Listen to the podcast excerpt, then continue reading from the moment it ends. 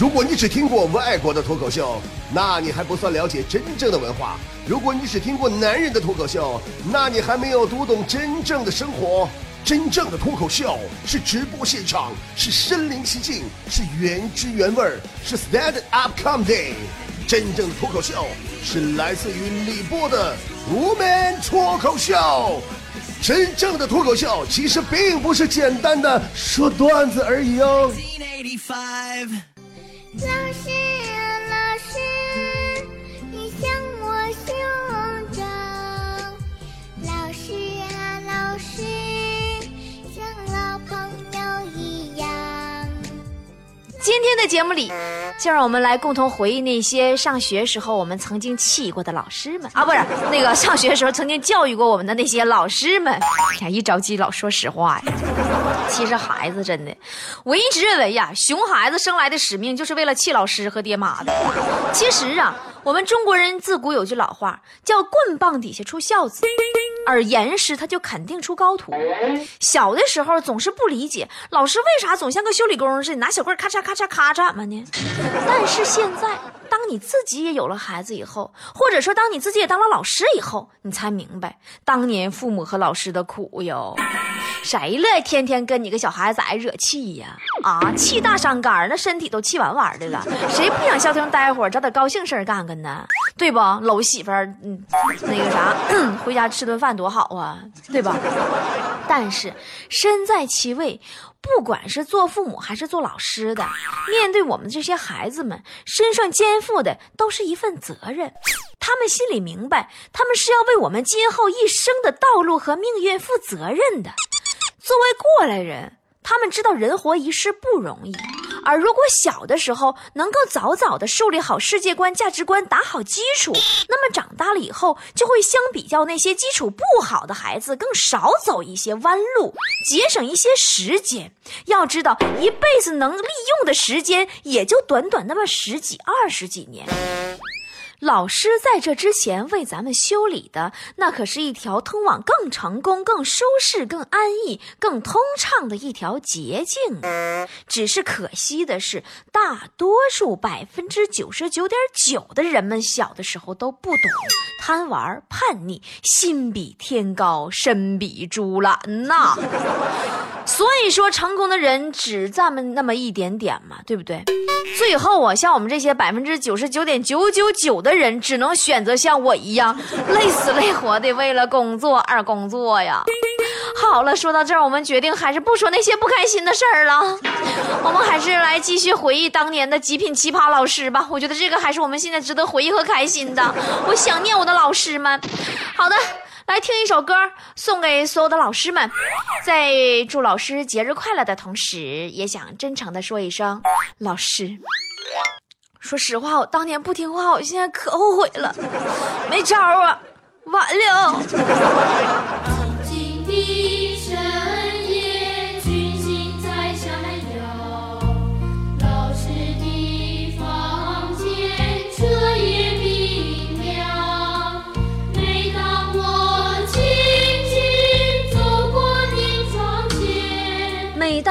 这首歌啊，我们的心里都此起彼伏啊，脑海里浮现出来的全都是一位位在我们人生最无忧无虑的时光里为我们指引方向的老师们。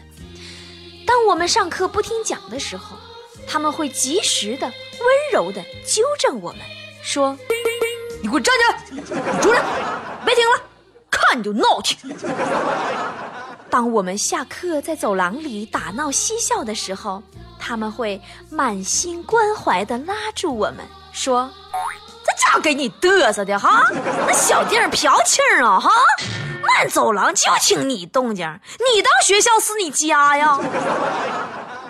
当我们考试不及格挂科的时候，他们也会忧心忡忡地把考卷递到我们手里边，说：“呃。”一科不及格，罚款五十哈。李波三科一百五，达新两科一百，龙哥六科三百，坨坨五科二百五啊！明儿早上务必交上来啊！不交每科卷子抄写一百遍，别平放。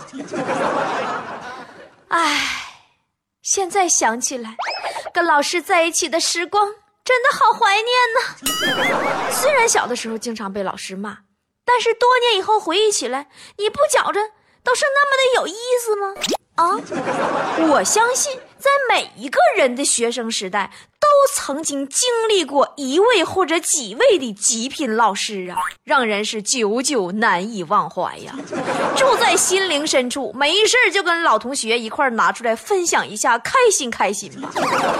比如说，我小学上小学时候，就有一位体育老师，每一次啊上体育课站排的时候，他都会喊一句话：“男同学站我左边，女同学站我右边，其他人原地不动。”说句心里话，我真的我唠这全是实的，到现在我都不知道，除了男同学和女同学，还有谁是其他人啊？但那时候小学岁数小我，也不敢问呢。不过这个问题呀，他整整纠结了我整个的小学时代呀。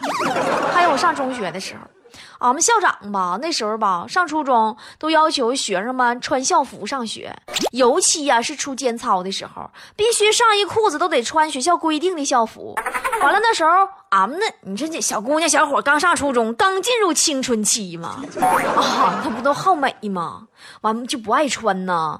完有的呢就穿个牛仔裤，外边呢套个那个校服上衣。有的呢，穿个挺潮挺潮的外套，下身呢对付条校服的裤子，还有那梗人啊，干脆从上到下全是赶时髦小裙儿啊、小衫儿啊、小项链啊，头发再吹个大板桩啥的啊。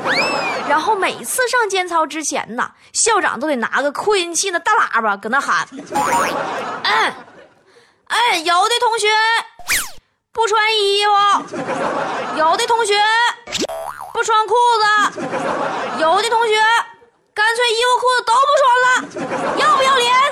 成何体统？后来有一回，我妈正好赶上上间操的时候，从俺们那个学校外边路过，一听大喇叭这么喊，都懵了，还合计学校里边出啥大事儿了呢。不过我印象最深的啊，还是啥呢？我们上高中时候那老师，一个女老师教化学的，也是对我影响最深的一位老师。当年吧，我说实话，我特别烦他啊，我老烦他了。那时候，我看着闹心，因为我化学学的不好啊，我学不好，我不就烦化学老师吗？嗯，完了吧，我就经常在化学课上吧看语文书，啊，他就老说我，没事老提了我，让我站起来啊。不过呀，也就是因为他老说我，才奠定了我后来能走上播音主持道路的基础。为啥这么说呢？因为他每次说我呀，都是一套词儿，并且这套词儿啊，深深地吸引了我，让我对他是肃然起敬啊。他每次呢都是这样式儿的啊，上上课啊，我给大伙儿情景再现一下子。我们的化学老师，那位女老师，上着上着课，突然停下来，放下教科书。然后，一个粉笔头瞬间砸我脑瓜子。此时，全班死一样的寂静。然后，他开始说我：“李波，你给我站起来！都高三了，你还不较劲儿啊？啊？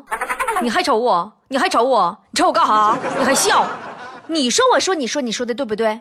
你自己说说我说你说你说你说的对不对？你自己说说吧。”每次他这么说完呢，我都很崩溃。我自己说说啥呀？啊，你说啥了？你就让我自己说说呀！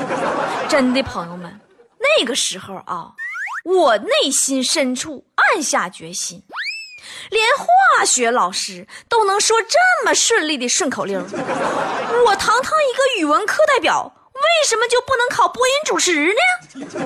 所以说，我走到今天。最应该感谢的就是我当年的化学老师，是他助我一臂之力走上了今天的成功之路啊！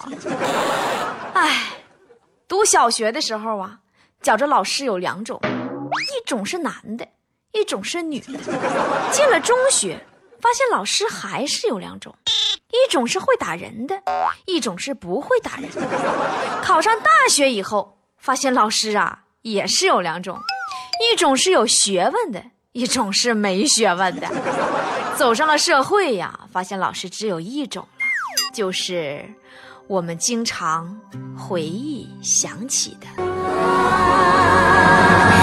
老师